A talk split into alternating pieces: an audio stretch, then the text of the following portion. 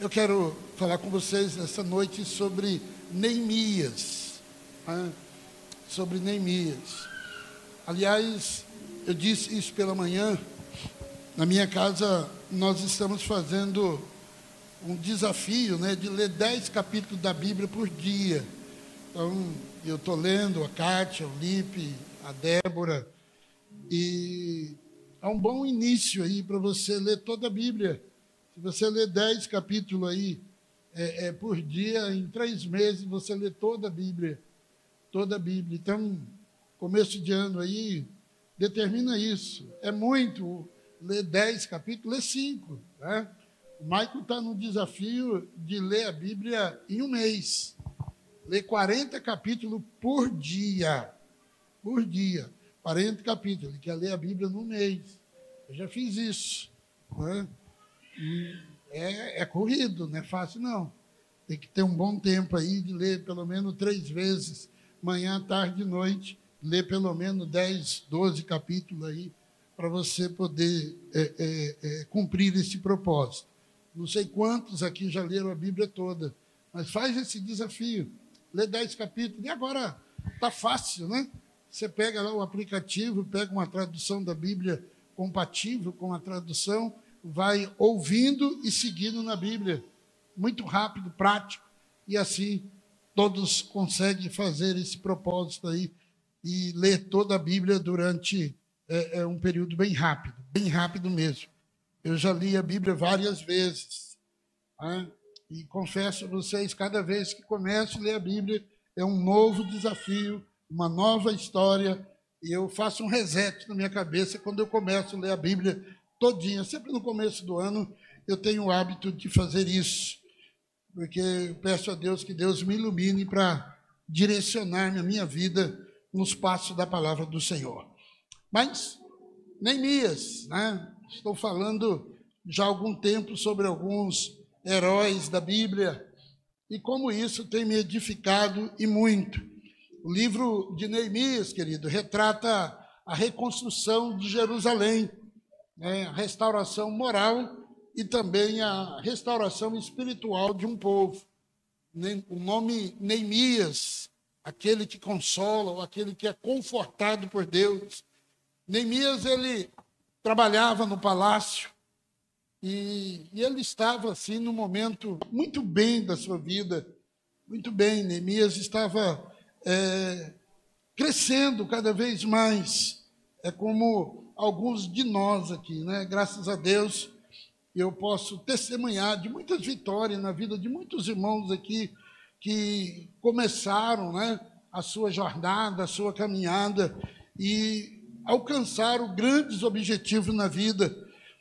Mas eu fico lendo, eu lendo esse contexto do livro de Neemias, Deus falou profundamente o meu coração e eu quero transmitir o que Deus falou sobre a minha, para mim, a minha vida, transmitir ao coração de cada um dos irmãos. Neemias estava vivendo um tempo tranquilo, vivendo muito bem, comia bem, né? ele estava num padrão de vida muito alto, ele estava na Babilônia e ele, vocês poderem entender, eu disse isso pela manhã, Neemias vivia como se ele saísse do seu país, do Brasil, né, e fosse morar lá nos Estados Unidos. E lá nos Estados Unidos ele tinha um cargo importante. Ele era o copeiro do rei. Né? Então, tudo que o rei comia, tudo que o rei é, bebia, tinha que passar primeiro pela aprovação. Né? Neemias tinha que colocar na sua boca porque era um período em que o envenenamento corria solto. Então eles tinham esse cuidado. Então o rei da Pérsia, da Babilônia, ele confiou a uma pessoa, e essa pessoa foi Neemias, essa confiança, na realidade ele entrega a sua vida na mão de Neemias. E Neemias, querido, ele fazia parte de uma geração de israelitas que foram levados cativo para a Babilônia. E lá na corte real, ele possuía esse cargo de muita importância. Ele era um judeu que estava trabalhando fora da sua nação, e esse cargo que ele estava exercendo, né, ele era responsável por preparar a mesa do palácio para experimentar as refeições e também a bebida que o rei tomava. Então, Neemias foi usado por Deus tremendamente para que os muros de Jerusalém fossem reconstruídos. Agora, o grande segredo da história da vida de Neemias, que era um homem justo, que temia Deus, ele, um belo dia lá, sentado, acho que ele pensou assim: eu vou, eu vou convidar os meus parentes para vir até aqui, né? E eu quero conversar um pouco, quero matar a saudade. Aí, no capítulo 1 de Neemias, versículo 2, por favor, coloque ali, nós vamos é, é, trabalhar um pouco com esses contextos. Neemias, capítulo 1, versículo 2. É, estou usando a, a, nova versão, né? Veio Anami, um dos meus irmãos, com alguns homens de Judá. Era um parente de Neemias, era um irmão, irmão de sangue mesmo. E ele mandou é, a passagem para que esse seu irmão viesse até a cidade onde ele estava. Então, Neemias, querido, ele levou os seus parentes até a Babilônia. Eu acredito que Neemias pagou a passagem deles. Eu acredito que Neemias né, foi buscar ele lá no aeroporto, é, mandou buscar ele no aeroporto, levou lá para o palácio do rei.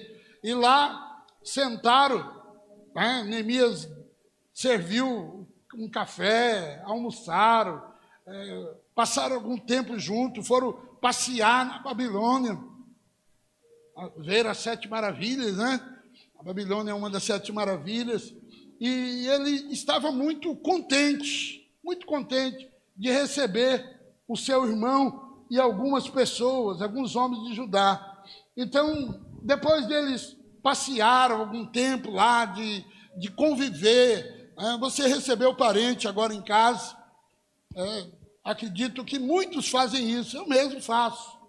Eu, quando, mês de outubro, eu estive na casa do meu irmão em São Paulo, e, e eu perguntando para ele, como é que está aqui, o que, que você está fazendo, é? como, como é que está a tua saúde, como é que está a tua casa.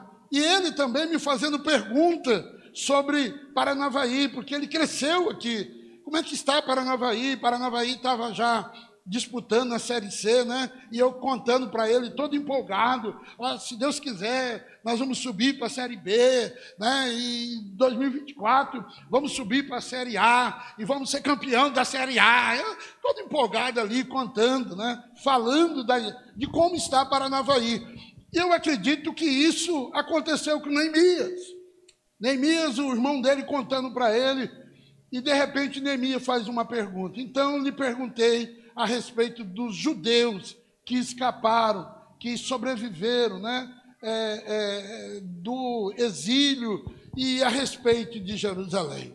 De repente, Neemias faz uma pergunta para o seu, pro seu irmão. E daí? Como é que está Jerusalém? Como é que estão tá os nossos irmãos judeus? Né? E, então, esse relato, esse relato que é, Arname passa para, para é, é, Neemias, mexe um pouco com Neemias. Põe o versículo 3, por favor. Põe o versículo 3. E eles então me responderam. Olha só o que, que eles falam para Neemias. Os restantes, os que sobreviveram ao exílio, se encontram lá na província. Se encontram lá na província. E ele então começa a dizer: né, passaram por grande sofrimento e humilhação. Os muros de Jerusalém foram derrubados, as suas portas foram destruídas pelo fogo. Meu irmão, quando os seus parentes começam a passar o relatório para Neemias. A Bíblia diz que Neemias, ele sentiu da pele. Isso fez com que Neemias saísse um pouco da sua zona de conforto. O relato trazido mexeu com o coração de Neemias. Quando ele recebe aquela notícia de como estava a sua cidade, como estava o seu estado, como estava o seu país. Neemias, querido, era uma pessoa de muita confiança. O cargo dele era um cargo de muita honra ali no seu no país onde ele estava. E quando Neemias ouviu o relato da sua cidade natal, do povo onde ele tinha crescido, isso fez com que Neemias saísse um pouco da sua zona de conforto. E no versículo 4, por favor, coloque aí o versículo 4. Quando eu ouvi estas palavras, eu me assentei. Então, eu imagino que quando os parentes começaram a relatar tudo o que estava acontecendo, Neemias, ele, ele fez assim, ó, ó, deixa eu sentar aqui. Como é que é? O que, que está acontecendo?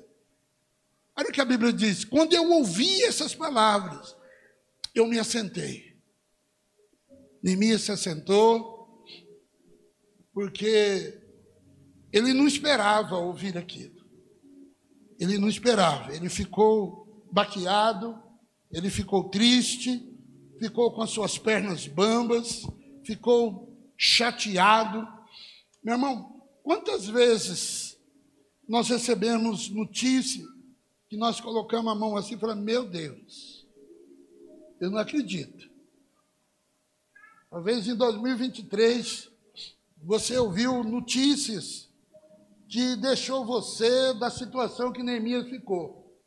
Neemias, ele sentiu na pele. E muitas vezes, querido, nós somos até o portador dessa má notícia. Eu, como pastor, eu já dei muitas má notícias. Às vezes é uma família que me procura dizendo, pastor, aconteceu isso, o senhor não pode ir lá me ajudar, dar esse, esse relatório, falar. Irmão, como é difícil. Uma situação de divórcio, uma notícia de morte, uma notícia é, para um pai de família, olha, sua filha, olha, o seu filho. Meu irmão, como é difícil dar má notícia. E Arnani, juntamente com seus parentes, quando deram essa notícia para Neemias, ele sentiu na pele. Ele não aceitou aquela posição. E a Bíblia diz que ele chorou. A Bíblia diz que ele sentou e logo após ele ter sentado, ele chorou. Queridos, nada contra, eu sou um cara que chora fácil, fácil, muito fácil. Né? Eu choro mesmo.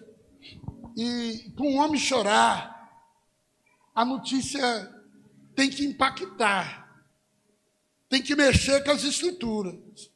E ele pensou: o que eu posso fazer para ajudar os meus irmãos que estão lá nessa situação. O que eu posso fazer? Talvez você acha que a posição que Deus te colocou, talvez você está entrando nesse ano de 2024 pensando o que, que Deus quer de mim? Por que, que Deus me salvou? Por que, que Deus me colocou nessa posição que eu estou hoje? Ô meu irmão, nesta noite, você vai entender que Deus te trouxe aqui, porque Ele conta com você para algo de sobrenatural. De sobrenatural. Neemias, quando ele estava chorando, ele estava se lamentando. Olha, a Bíblia diz que ele sentou, chorou e lamentou por alguns dias. Então ele sentou porque ficou baqueado, ele chorou com a notícia e ele ficou se lamentando. O lamento, meu irmão, vai muito mais além do choro. Lembra quando Maria, o anjo Gabriel desceu para falar com ela que ela seria mãe? A Bíblia não relata que o anjo foi até pai, o pai e a mãe de Maria relatar para o pai da Maria, de Maria que ela seria mãe. Imagine o impacto da mãe e do pai de Maria em ver a situação que a sua filha se encontrava. E a Bíblia diz que, lá no livro de Lucas, capítulo 1, versículo 46, o lamento de Maria. Maria estava se lamentando porque o, namorado queria abandonar ela para ela não ser morta apedrejada. O contexto nos dá a entender que a própria família também estava desprezando ela. Então ela, ela abre o seu coração, ela faz uma oração de lamento diante da presença de Deus.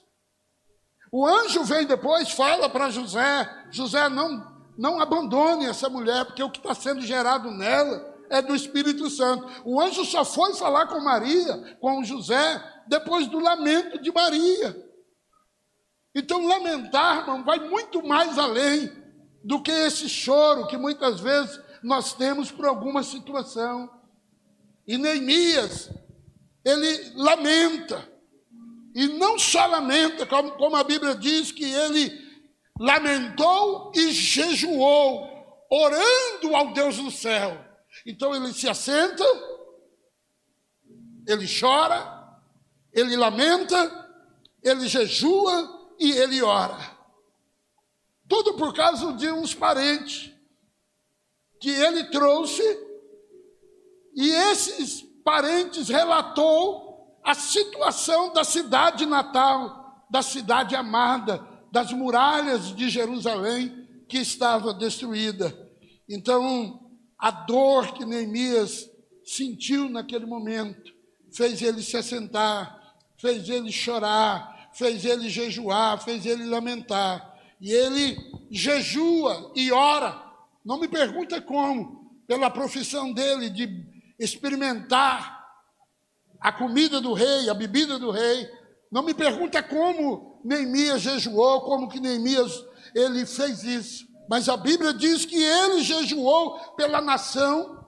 E se você ler o contexto, você vai ver que Neemias passa quatro meses orando, jejuando e pedindo ao Deus dos céus para que Deus pudesse fazer alguma coisa para que Deus pudesse ter misericórdia.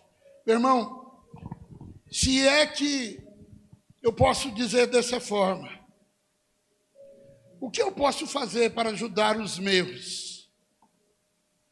Essa era a oração de Neemias. O que, que eu posso fazer? Quatro meses ele orando, quatro meses ele lamentando, quatro meses ali diante do Senhor, e a pergunta dele para Deus era essa: o que eu posso fazer? O que o Senhor tem para minha vida? Por que, que o Senhor me colocou nessa posição que eu estou hoje? Não é à toa, meu irmão. Não é à toa que Deus permitiu você chegar onde você chegou. Deus te deu essa capacidade Deus abriu uma porta para a sua vida, porque Ele tem um propósito na sua vida em relação aos teus. Em relação aos teus. E Ele entendeu isso. E eu entendo que Neemias ficou pensando assim: eu posso fazer alguma coisa. Eu tenho que fazer alguma coisa para ajudar a minha nação para ajudar o meu povo. Eu posso fazer alguma coisa pela vida de alguém nesse ano. Eu posso fazer alguma coisa. Eu posso fazer algo diferente por pessoas que me cercam, por pessoas que estão precisando de uma mão amiga. Eu posso fazer alguma coisa. E eu sei, querido, que Deus me colocou numa posição porque ele sabe que pode contar comigo. Porque ele sabe que ele pode contar comigo. Eu posso fazer, eu posso ajudar alguém que está sofrendo. Olha, a nossa igreja já ajudou e ajuda muita gente. Eu, particularmente, eu tenho me disposto a fazer algumas coisas por algumas pessoas. Por algumas pessoas. É, eu estava aqui pela manhã, relatei alguns testemunhos, e agora está me vendo uma aqui. Ô Célia, a sua filha está aí? Não está? A Mariana está fazendo o último ano de medicina lá em Criciúma, não é isso? E a nossa igreja ajuda. Né, Célia? Pouca coisa, mas ajuda, né? A Célia trabalha na prefeitura. E a filha da Célia passou pelo, pelo Enem. A nota dela era o suficiente. E ela conseguiu uma vaga lá em Santa Catarina. E quando ela veio falar comigo, que a gente já ajudava ela numa escola aqui, de um curso de inglês que ela fazia, e ela perguntou, pastor, eu consegui uma vaga numa escola particular, mas eu tenho que pagar um curso de inglês e a minha mãe não tem condições de pagar. E o senhor pode me ajudar? Eu disse, se a sua mãe me autorizar, eu te ajudo. Não foi isso, sabe? E ela foi lá e falou com a Célia, e no outro dia ela me procurou e falou, pastor, minha mãe disse que se o senhor puder fazer, ela autoriza. Confesso para vocês que eu achei que era um mês, mas foi três anos. E foi a melhor coisa que nós fizemos. Ela foi uma das primeiras alunas da escola. E ela fez o Enem. E ela conseguiu uma boa nota no Enem. Aí me chega a situação assim. Ela ficou sabendo na quinta-feira e tinha que apresentar na segunda-feira. E ela me liga e eu falo, vem aqui. Aí liguei para a doutora Eveline. A Eveline falou, pastor, geralmente quando acontece isso, se ela não apresentar os documentos na segunda-feira, já tem uma outra pessoa encaixada. Não sei se a Eveline está lembrada disso. Aí eu chamei o Luiz. Falei, Luiz, pega o meu carro. Passei o cartão e falei para ele, leva a Célia e leva a Mariana lá em Santa Catarina, lá em Criciúma. E eles saíram daqui no sábado. Conseguimos toda a documentação na sexta-feira. E no sábado de manhã, a Célio, Luiz e a Mariane foi lá para Santa Catarina, em Criciúma. Quando a faculdade abriu, ela estava com todos os documentos e a gente aqui na retaguarda. Que se precisasse alguma coisa, a gente mandava automático. E alugaram uma casinha lá, acho que mora no mesmo lugar até hoje, sério. Não, já conseguiu um outro. E eu falei para ela, o aluguel do salão aqui, a igreja da tua casa, a igreja vai ajudar, vai pagar. Né? E o ano que vem, ela já me intimou, é a formatura dela. Você pode fazer alguma coisa. Tem como fazer alguma coisa. E esse era o coração, esse era o coração de Neemias. O que, que eu posso fazer? É bem verdade, querido, que alguns dos nossos não aproveitou a oportunidade que Deus deu para eles. Você vai ver esse, isso dentro desse contexto. Você vai perceber isso. Olha só o versículo 5. O versículo 5. Então eu disse: Olha a oração de Neemias. Ah, Senhor, Deus dos céus, Deus grande e temível, que guarda aliança e misericórdia com aqueles que te amam e guarda os teus mandamentos. Por favor, esteja atento os teus ouvidos, os teus olhos abertos, para que atentas à oração do teu servo, que hoje faço diante de ti, de dia e de noite, pelos filhos de Israel, teus servos, faço confissão dos pecados dos filhos de Israel, os quais temos cometido. Meu irmão, esse ano de 2024, você precisa aprender a fazer isso. Você sabe o que, que Neemias estava fazendo aqui? Pedindo perdão pelo pecado dos seus familiares. Olha lá. Faço confissão dos pecados dos filhos de Israel seus parentes, os quais temos cometido contra ti, eu e mais quem? A casa do meu pai. Você já pediu perdão pelos teus familiares? Você já orou a Deus falando para o Senhor: Senhor, estenda as tuas mãos sobre a minha casa, perdoa o meu pai, perdoa a minha mãe, perdoa os meus irmãos, perdoa os meus primos, perdoa os meus sobrinhos. Ele está dizendo: Senhor, perdoa os pecados da minha família.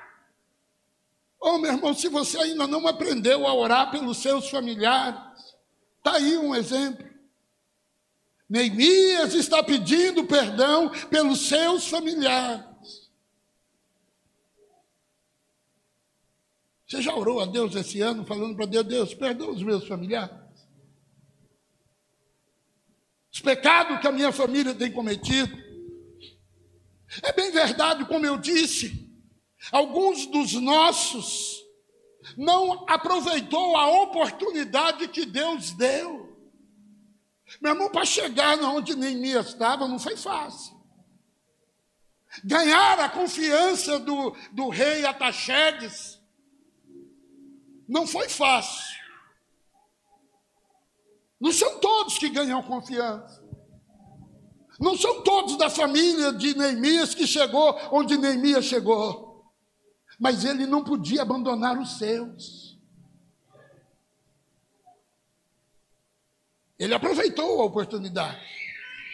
Talvez alguém da sua família não chegou onde você chegou porque não, não se esmeriu não pagou o preço do estudo, do trabalho, foram relaxados, não aprendeu a ouvir, não pagou o preço de ficar lá enquanto as suas amigos, seus amigos, estavam todos eles lá na festa, na baderna, brincando, ele estava lá, pagando um preço. Eu me lembro que quando o Luiz assumiu a vila rural, o Zinho, o Abidom, o Abidãozinho, o pastorzinho, né? É difícil falar esse nome, né? E o pai ainda coloca o nome de Abidom e coloca o nome do filho de Abidom. Qual a diferença que tem? né? Mas, amém. O Zinho, ele me procurou um dia e disse para mim assim: por que que eu tem que ficar subindo para a Vila Rural. Todos os meus sobrinhos ficam aqui na sede, no culto do jovem. E eu tenho que subir, ficar lá ajudando meu tio. Não quero isso mais não. Falei para ele, senhor, paga o preço. Paga o preço. Fica quietinho no teu canto. Qual que é o teu sonho? Eu quero ser pastor. Falei, você acha que você frequentando o culto, sendo mais um no meio, na multidão, você vai ser pastor quanto? Fique tranquilo lá. Meu irmão, o dia que o pastor Luiz saiu para Maringá, a congregação do jardim da Vila Rural, eu fiz uma reunião com a diretoria lá, sentei toda a diretoria e perguntei para eles: o que, que vocês querem? E eles não me deram uma outra opção, a não ser o Zinho. Falei, pastor, põe o Zinho aqui como pastor para gente. Falei, ah, legal. Uma coisa que era novidade. Eu já sabia que ia acontecer isso. Então ele pagou um preço. Deixou de ficar aqui muitas vezes, em festinha com jovens. Às vezes o jovem ia fazer alguma coisa, ele ia fazer visita. Ele e a Jéssica, casadinho de novo. Então, tem muitos que querem, mas não pagam o preço. Nem Ias pagou o preço, a porta se abriu para ele, ele pegou a oportunidade. E agora? Deus abriu uma oportunidade, eu não quero mais saber desses que ficaram para trás. Não! É por isso que ele senta, é por isso que ele chora, é por isso que ele lamenta, porque a posição dele era para ajudar, ele tinha condições de ajudar o seu povo que estava lá. Quantas pessoas que cresceu na vida e esqueceu os parentes? Só porque venceu na vida. Esqueceu da irmã, esqueceu da mãe, esqueceu do tio, esqueceu dos, dos, das pessoas que o alavancaram. Eu tenho um apreço pelo meu irmão mais velho que vocês nem imaginam. Ele é mais velho que eu, 10 anos. não sei se ele está me ouvindo, sempre ele ouve. As mensagens que eu prego aqui, eu mando no grupo da família, ele ouve lá. E se ele está me ouvindo, é para honrar ele. Porque eu tinha 10 anos, ele tinha 20. Ele trabalhava para sustentar a casa da minha mãe. Ele deixava o mercado pago, ia embora para São Paulo trabalhar lá. Ficava lá dois meses, depois voltava aqui, pagava aqueles dois meses, deixava mais um mês pago e voltava novamente para São Paulo.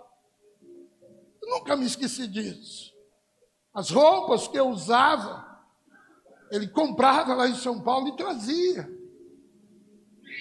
O meu irmão mais velho fazia isso. Ele poderia ter comprado um carro para ele, poderia investir na vida dele lá, mas ele não abandonava minha mãe, os meus irmãos, as minhas irmãs, nunca abandonou. Nunca abandonou. E eu me lembro num período que ele se separou, a minha mãe chorando. Minha mãe sempre perguntava: meu filho, meu filho, meu filho. Eu peguei a Cátia e falei: amor, eu preciso ir lá em São Paulo rapidinho. Vamos comigo. E eu tinha um compromisso sério aqui. Nós pegamos um avião, fomos até Campinas. Meu sobrinho foi me pegar lá. E eu fui lá ver como é que estava o meu irmão, porque ninguém tinha notícia dele. Cheguei até a me emocionar, irmãos. E quando eu cheguei lá, ele mora em Jandira, perto de da capital de São Paulo, em Barueri. E quando eu cheguei lá, e a Cátia fomos lá ver. Quando eu vi o lugar que meu irmão estava morando, eu chorei. Eu chorei. Eu fui no banco lá, eu e a Cátia, fizemos um empréstimo para colocar a água e a luz em dia.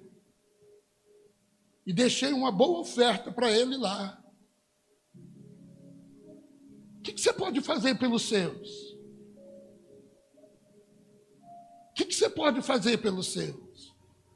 Hoje Deus abriu uma porta para você, você chegou nessa posição que você está, porque Deus colocou você aí. Não foi sua capacidade, foi Deus. Foi Deus que te colocou aí. E agora você pode fazer algo pelos teus e o que você está fazendo? O que, é que você está fazendo? Por isso que Neemias, querido, ele chora, ele clama, ele pedindo para Deus, Deus, o que eu posso fazer pelos meus? O que eu posso fazer? Oh, meu irmão, está na hora de nós pedir perdão pelos nossos. Baixe sua cabeça um pouquinho. Fala para Deus, Deus, o que, que eu posso fazer pelos meus familiares? Fala isso para Deus. Enquanto isso, doutor Rodrigo, vem aqui, vem fazer uma oração aqui. Quero que você ore pelos seus familiares. Você pode fazer algo pelos, pelos seus familiares. Ele vai estar orando agora pelo o mover do Espírito, para que você lembre dos seus familiares, dos seus amados, daqueles que Deus colocou sobre a sua vida. Ele vai estar orando agora.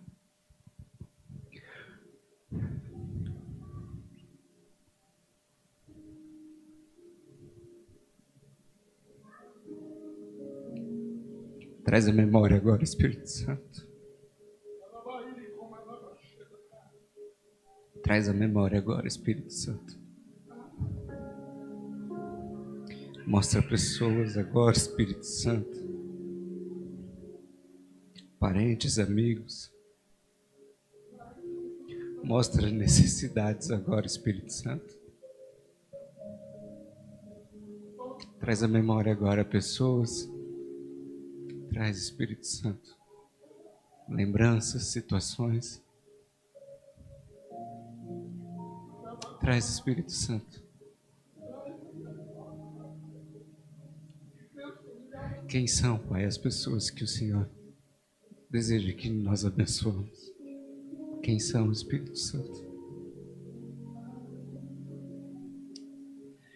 Continua falando conosco, Espírito Santo. Nós pedimos ainda essa noite, durante essa semana. Nos mostra situações, nos mostra, Espírito Santo, nos mostra, Pai, porque nós queremos seguir a Sua vontade, nós queremos obedecer, nós queremos abençoar. Fomos levantados para abençoar, somos um povo abençoador, Pai. Às vezes, os poucos recursos que nós temos, Pai, foram nos dados para compartilhar. Espírito Santo de Deus, nós pedimos, Pai, pelo menos uma pessoa para cada um aqui. Não precisa ser recurso financeiro, Pai, mas alguém para que a gente possa ligar, alguém para que a gente possa abraçar, alguém que a gente possa, Pai, ofertar o nosso tempo. Eis-nos aqui, Espírito Santo. Envia a nós, no nome de Jesus. Aleluia. Entenda, meu irmão. Neemias fez essa oração. Versículo 6, versículo 7, Neemias ora. Agora, por favor, vai lá para o capítulo 2. Olha só o que, que Deus faz. No mês de Nisan, outubro para novembro, no vigésimo ano do rei Ataxerxes, da hora de eu servir o vinho, e levei ao rei. Nunca antes, a Bíblia diz aí, ó, eu nunca antes tinha estado triste na presença dele. Neemias era uma pessoa alegre. Certamente Neemias alegrava o coração do rei. Mas como servir a mesa do rei com o coração do jeito que ele estava? Ele já tinha orado a sua família. Ele já tinha confessado o pecado da sua família. Versículo 2.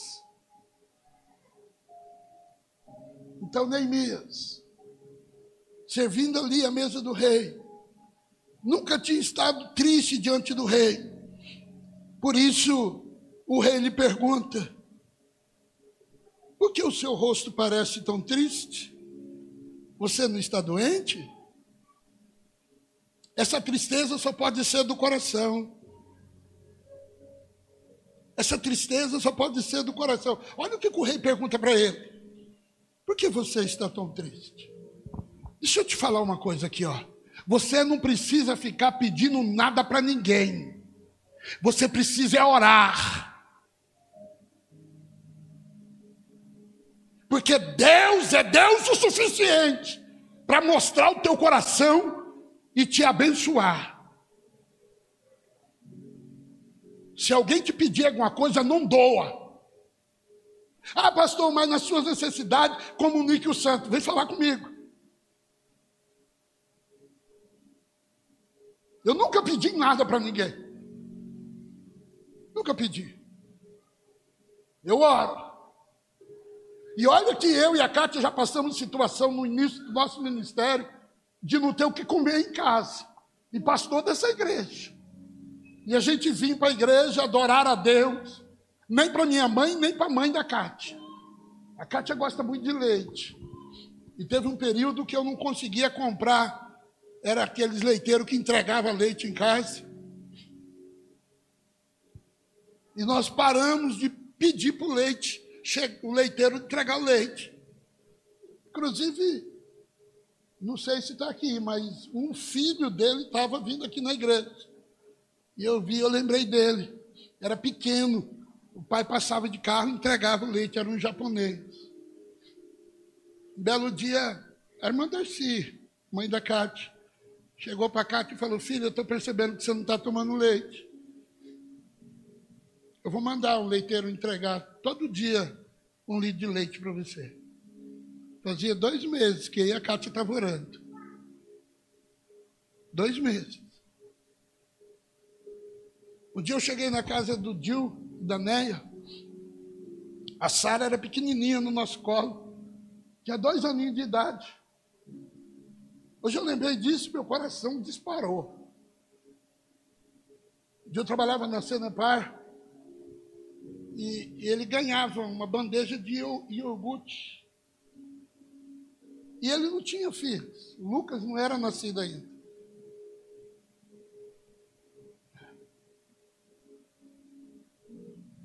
E ele todo dia lá em casa vê a Sara. E um dia de sábado à tarde eu peguei a Cátia e a Sara, fomos na casa do Dil. E quando chegou lá, a Neia abriu a geladeira, a Sara viu o iogurte.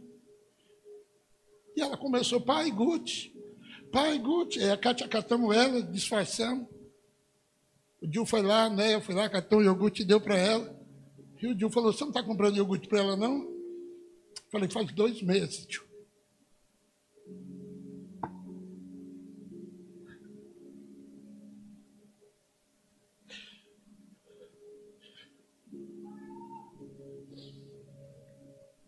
O Diana começaram a chorar. E pegaram a bandeja de iogurte e deu para gente. Nós fomos embora. E todo sábado eles compravam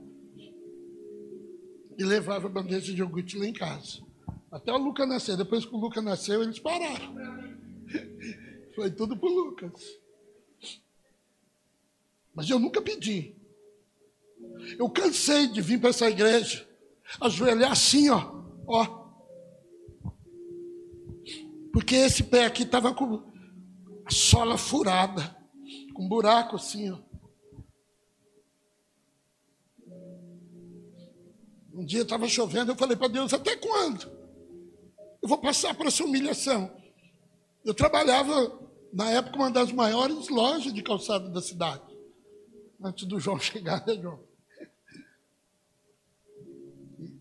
E eu já disse isso. O João me convidou para ir trabalhar na empresa dele, eu não fui. E ele sabe por que, que eu não fui. Eu vou contar para vocês aqui hoje por que, que eu não fui trabalhar com o João. Esse dia do sapato furado, Roberto, eu cheguei em casa, eu orei, falei para Deus, Deus, um frio, chovendo, meu sapato furado. Eu que tinha. Para não errar aqui, eu tinha uns 10 pares de sapato e tênis em casa. E todos eles desgastaram, todos eles arrebentaram. Sobrou um. Na época do sândalo. Em cima estava bonitinho, engraxadinho, bonitinho, mas embaixo. E eu cortei um papel, coloquei no sapato. Quem já fez isso aqui? A Evelina deve ter feito, o Rodrigo nunca fez, né? E eu fui para o culto, cheguei lá, meu pé estava gelado. Eu não tinha carro, eu e a Cátia com a sombrinha aqui, fomos para o culto molhamos tudo. Eu fui reclamar com Deus. A loucura que eu fiz. Orei em casa e fui para o culto. Cheguei lá, dei uma disfarçada, entrei no banheiro, torci a meia, coloquei de novo. Quando eu acabei de pregar, o irmão do Zé de Paulo, não sei se o Zé de Paulo está aí. O Vanderlei, que mora hoje em Curitiba. Chegou e falou para mim, pastor, Tira o teu sapato. Eu falei, não. Tira, pastor. E ele já foi tirando dele. Pastor, faz 30 dias que Deus mandou comprar um sapato para o senhor. E eu comprei e fiquei com vergonha de trazer, de levar na sua casa. Está lá guardado. Aí hoje, eu falei, eu vou com, meu, eu vou com o sapato do pastor no pé. E vou trocar com ele lá na igreja. Falei, tira, e daí agora? Rapidinho, seu miserável. Faz 30 dias que eu estou chorando diante da presença do Pai. falei, agora você vai com esse sapato todo molhado aí para você aprender a obedecer a Deus. Coloquei o sapato no pé e ele foi com o meu sapato furado embora. Eu estava chorando em casa, porque essa igreja me fez um convite e a igreja não tinha condições de me pagar. E eu entrei numa situação financeira difícil, muito difícil. Eu fui negativado em 10 lojas, eu não tenho vergonha de dizer isso. Em 10 lojas. Eu tinha vergonha de passar em frente às lojas.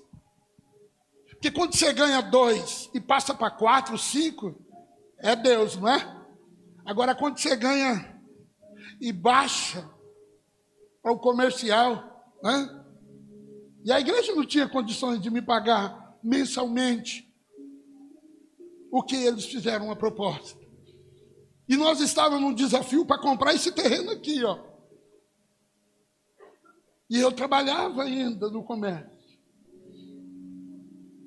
Mas, ou melhor, eu voltei a trabalhar no comércio. E eu então fiz um jejum com a Cátia. Para Deus me abençoar, porque eu estava com vergonha. E nós estávamos orando aqui de manhã, das seis às sete. Essa oração amanhã com o Espírito Santo não começou ontem, não, viu? Isso aí é coisa de lá de 1988, quando nós abrimos igreja. O que eu estou contando para vocês é, é de 90, 90 91. É isso que eu estou relatando para vocês aqui. E eu cheguei na loja onde eu trabalhava. Estava de jejum já fazia algum tempo. E um belo dia, meu patrão olhou para mim e disse para mim: O que está acontecendo? Eu falei: Nada, não. Não, está acontecendo alguma coisa assim. Você anda muito quieto. Fala para mim, cara, o que está acontecendo? O que, que eu posso te fazer para te ajudar? Aí eu disse para ele assim: Olha, depois que eu comecei a trabalhar e cuidar mais da igreja, minha vida financeira caiu muito. Aqui eu ganho comercial, a igreja não consegue me pagar. Minhas dívidas aumentaram. E eu estou seprocado em um monte de lugar. E ele disse para mim, quanto que você está devendo? Eu falei, eu não sei. Ele falou, você tem cheque? Eu falei, tem, mas fica adianta ter cheque. Ele falou, passa cheque para tudo quanto é lugar aí, para 30 dias. Eu fui no banco, eu não consegui pegar calor de cheque. Aí eu falei com a Néia e com o Dil. Peguei 10 folhas de cheque deles e fui em 10 lojas na cidade. Passei cheque para 30 dias. Com 29 dias, ele me chamou lá e falou: É aquele valor que você me passou? Eu falei: É. Ele fez um cheque, me deu, eu depositei na conta do Dil. Eu nunca pedi para ele. Eu nunca falei para ele. Quem falou para ele foi Deus. Foi Deus que falou para ele. E eu disse para ele: Eu vou ter que trabalhar um bom tempo agora, sem décimo terceiro, fazer hora extra para pagar. Ele falou: Não, isso é um presente que eu quero te dar. Aí, dois anos depois, o João veio me chamar para trabalhar para ele. Eu tinha condições de ir. A Cátia disse para mim assim: Você não pode virar as costas para quem sempre te ajudou. E olha, que a proposta do João para mim era muito boa. O dia que eu conversei com o João Roberto, no meu escritório, eu falei para ele, você não lembra de mim, né? Ele falou, não. Eu falei, eu sou o Cidinho do Pega em Casa. Ele falou, miserável, você foi o único que me falou não. Não foi, João? Como que eu, como que eu poderia falar alguma coisa? Você entendeu, meu irmão? Você não precisa sair falando para os outros, me arruma, me dá, Deus falou comigo, você tem condição. Isso é falta de fé. Você ora, põe na presença de Deus, e Deus vai fazer o que fez com Neemias. O rei então perguntou: por que está triste? Por que você está com esse semblante doente? Olha o versículo 3. Eu lhe respondi: que o rei viva para sempre. Como não estaria eu triste o meu rosto? Se a cidade onde estão sepultados os meus pais, sepultados os meus pais, está em ruínas e os seus portões foram queimados. Olha só o que, que ele fala para o rei. Ele fala: Rei, como que eu não poderia estar triste? A cidade onde eu cresci, onde eu nasci, o povo que conviveu comigo, eles estão lá. As cidades estão desfortalecidas. Versículo 4. O rei então diz: O que você me pede agora? O que, que você quer que eu faça?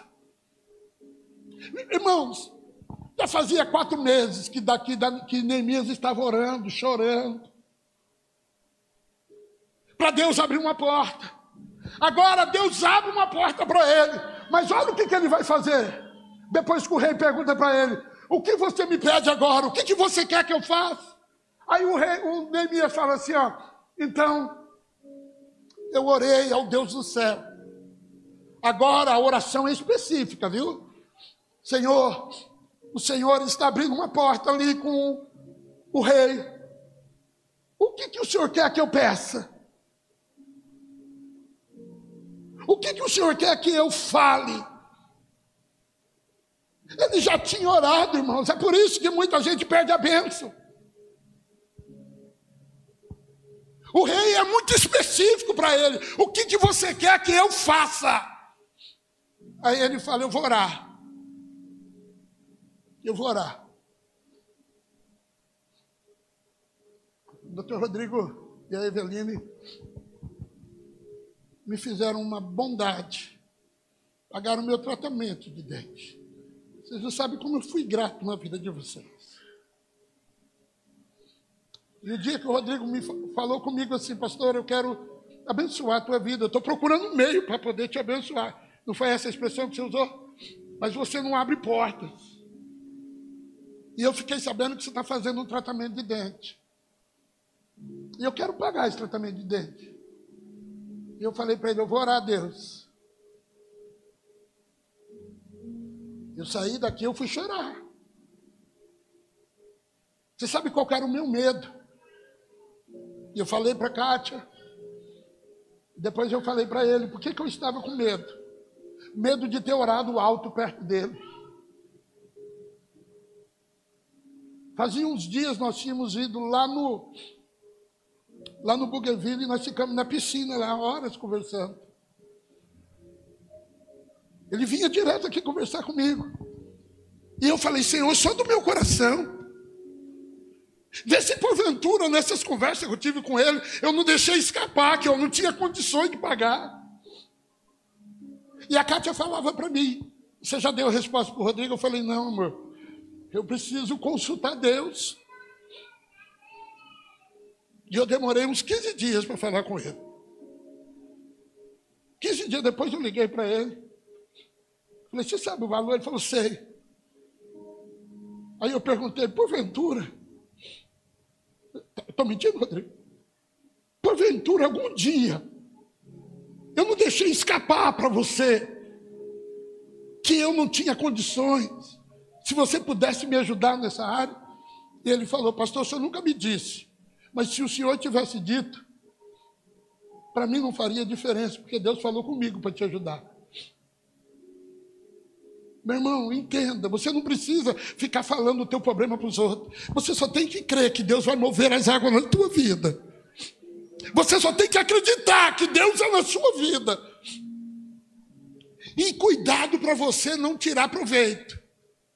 Porque quando o rei fala isso, o pedes agora, o que, que, eu, que, que eu posso fazer? Ele foi orar a Deus dos céus, versículo 5. Disse o rei. Olha o que, que ele diz para o rei: Se for do seu agrado, rei.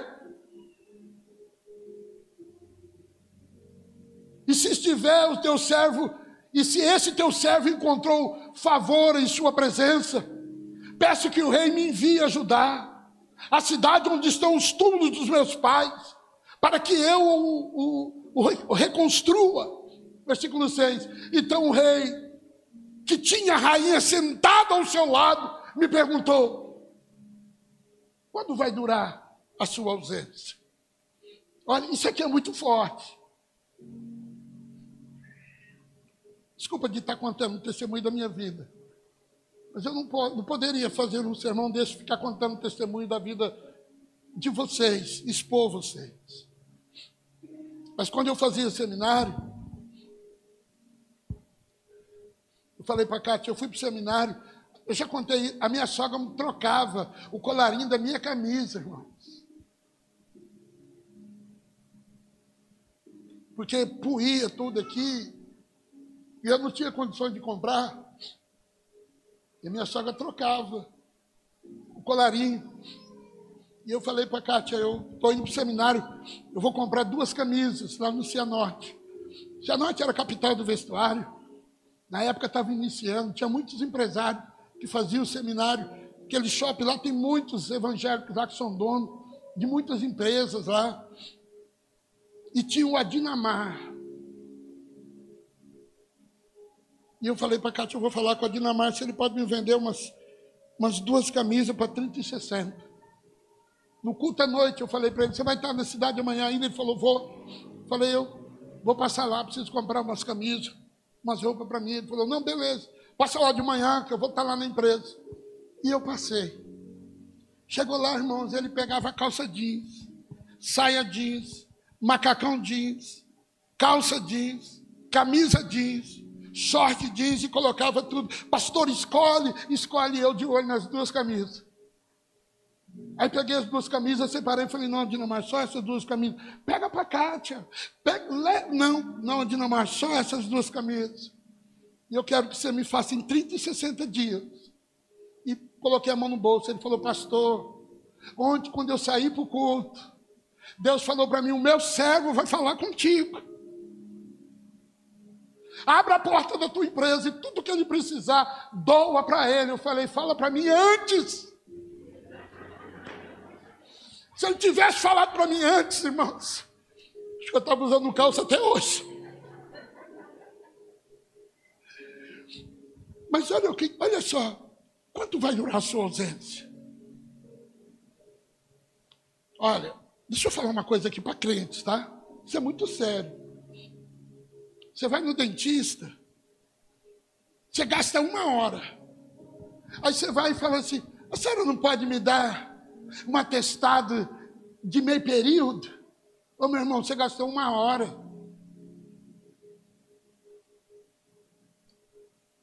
Isso não é certo.